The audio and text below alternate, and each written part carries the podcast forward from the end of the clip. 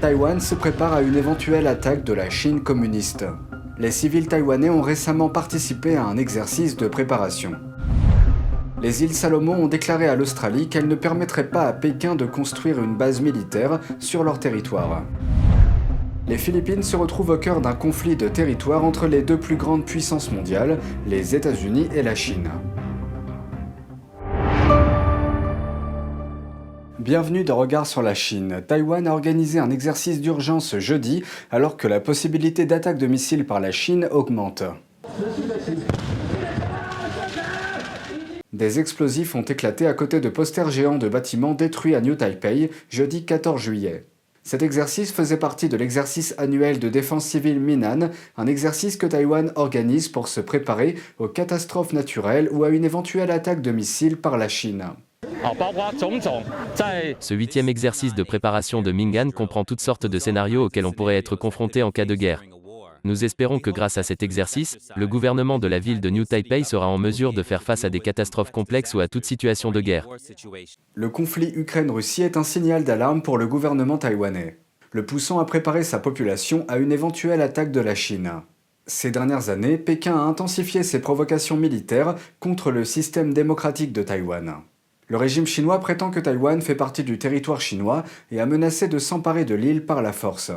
Taïwan est gouvernée par ses propres dirigeants élus démocratiquement et par sa propre constitution. Elle n'a jamais été dirigée par le Parti communiste chinois. Les pompiers de Taipei ont déclaré que les exercices de défense civile ont été mis à jour en fonction de l'invasion de l'Ukraine par la Russie.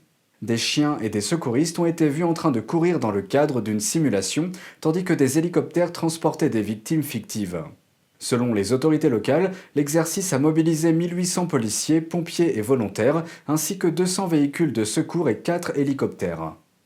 Les autorités taïwanaises prévoient également qu'étant donné que Taïwan est une île, les ports de l'île seront très probablement visés lors des raids aériens. L'île se prépare à une autre semaine d'exercice plus tard dans le mois, lorsqu'elle organisera ses exercices militaires annuels appelés Hankwang. La semaine dernière, les îles Salomon ont déclaré à l'Australie qu'elles ne permettraient pas à Pékin de construire une base militaire sur leur territoire. Voici la réponse de l'Australie. L'Australie a salué la décision des îles Salomon d'exclure la construction d'une base militaire chinoise sur son sol. Cette nouvelle intervient après qu'un récent pacte de sécurité entre la Chine et les îles Salomon a provoqué une onde de choc en Occident.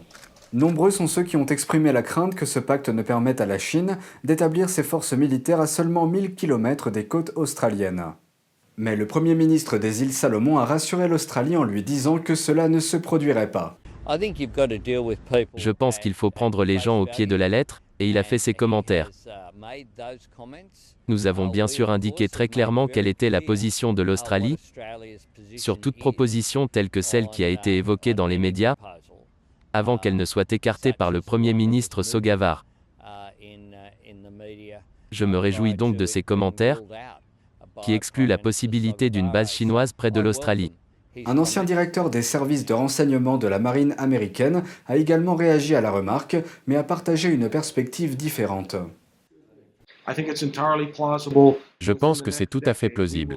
Au cours de la prochaine décennie, nous verrons non seulement des navires militaires chinois entrer dans le port des îles Salomon, mais aussi des avions de l'APL qui y sont déjà allés. Et pourquoi 20 avions de réapprovisionnement ont traversé le champ Henderson, le canal et ont effectué des opérations de réapprovisionnement Donc, cela ne fera qu'augmenter le fait de dire qu'on est confiant que cela ne se produira pas est tout simplement difficile à comprendre. En plus de son accord avec les îles Salomon, Pékin avait poussé à la conclusion d'un accord similaire avec dix autres nations du Pacifique. Même si les négociations ont échoué, le régime chinois a laissé entendre qu'il ferait de nouvelles tentatives à l'avenir. Mais cela pourrait devenir plus difficile pour la Chine au fil du temps. Les États-Unis et l'Australie renforcent leur engagement dans la région après les efforts de la Chine. Et le gouvernement d'Albanese a promis des dépenses supplémentaires pour l'aide régionale pour un total de plus de 350 millions de dollars américains. Quant à Washington, la vice-présidente Kamala Harris a annoncé qu'elle prévoyait de tripler le financement de la région pour le porter à 60 millions de dollars au cours des dix prochaines années. Les États-Unis prévoient également d'établir de nouvelles ambassades à Kiribati et à Tonga, et de ramener le corps de la paix dans la région. Le corps de la paix est une agence gouvernementale américaine. Harris a fait cette annonce lors d'une réunion virtuelle avec les dirigeants du Forum des îles du Pacifique. Un jour après ces remarques, la Chine a tenu un dialogue politique distinct avec les dirigeants de l'Asie-Pacifique. Le secrétaire d'État américain Anthony Blinken exhorte la Chine à se conformer à une décision de justice internationale. Elle concerne les Philippines et les eaux contestées dans la région. Mais la Chine a qualifié cette décision d'illégale, voici pourquoi. Pékin revendique la quasi-totalité des eaux entourant les Philippines comme territoire chinois. Mais un jugement de 2016 a déclaré cette revendication invalide. Blinken rappelle à la Chine de se conformer à cette décision et avertit le régime chinois que Washington est obligé de défendre son allié, les Philippines, s'il devait être attaqué dans les eaux contestées. Cela inclut d'éventuelles frappes sur des navires, des avions ou des forces terrestres philippines. La déclaration de Blinken a été publiée mardi 12 juillet. Ce jour marquait le sixième anniversaire de la décision de justice de 2016. Cette décision a été prise par un tribunal d'arbitrage dans le cadre de la Convention des Nations Unies sur le droit de la mer. La décision est intervenue après que le gouvernement philippin a déposé une plainte en 2013 concernant les actions de plus en plus agressives de la Chine dans la mer contestée. La Chine a répondu en qualifiant la décision d'illégale, nulle et non avenue. Le jour même de la publication de la déclaration de Blinken, des manifestants sont descendus dans les rues de la capitale philippine. Ils ont exhorté leur nouveau président, Ferdinand Marcos Jr., à protéger les revendications de son pays en mer de Chine méridionale. Pour le président Marcos, c'est une ligne de conduite difficile à suivre. Pékin est le premier partenaire commercial des Philippines. La plupart des produits d'exportation philippins sont envoyés en Chine. Et la Chine est également le premier fournisseur d'importation du pays. Lorsque le ministre chinois des Affaires étrangères, Wang Yi, a visité le pays au début du mois, il a appelé à un nouvel âge d'or entre les deux nations en usant d'éléments de langage et de termes tels que confiance mutuelle et coopération. Un rapport des Nations Unies prévoit que la Chine perdra bientôt son statut de pays le plus peuplé du monde. L'Inde est maintenant sur le point de prendre ce statut. Voici plus d'informations sur la date à laquelle cela pourrait devenir officiel. L'Inde pourrait être la nation la plus peuplée à la place de la Chine. C'est ce qui ressort d'un rapport des Nations Unies intitulé World Population Prospects 2022 ou WPP. Selon ce rapport, la population de l'Inde dépassera légèrement celle de la Chine à partir du second semestre de l'année prochaine.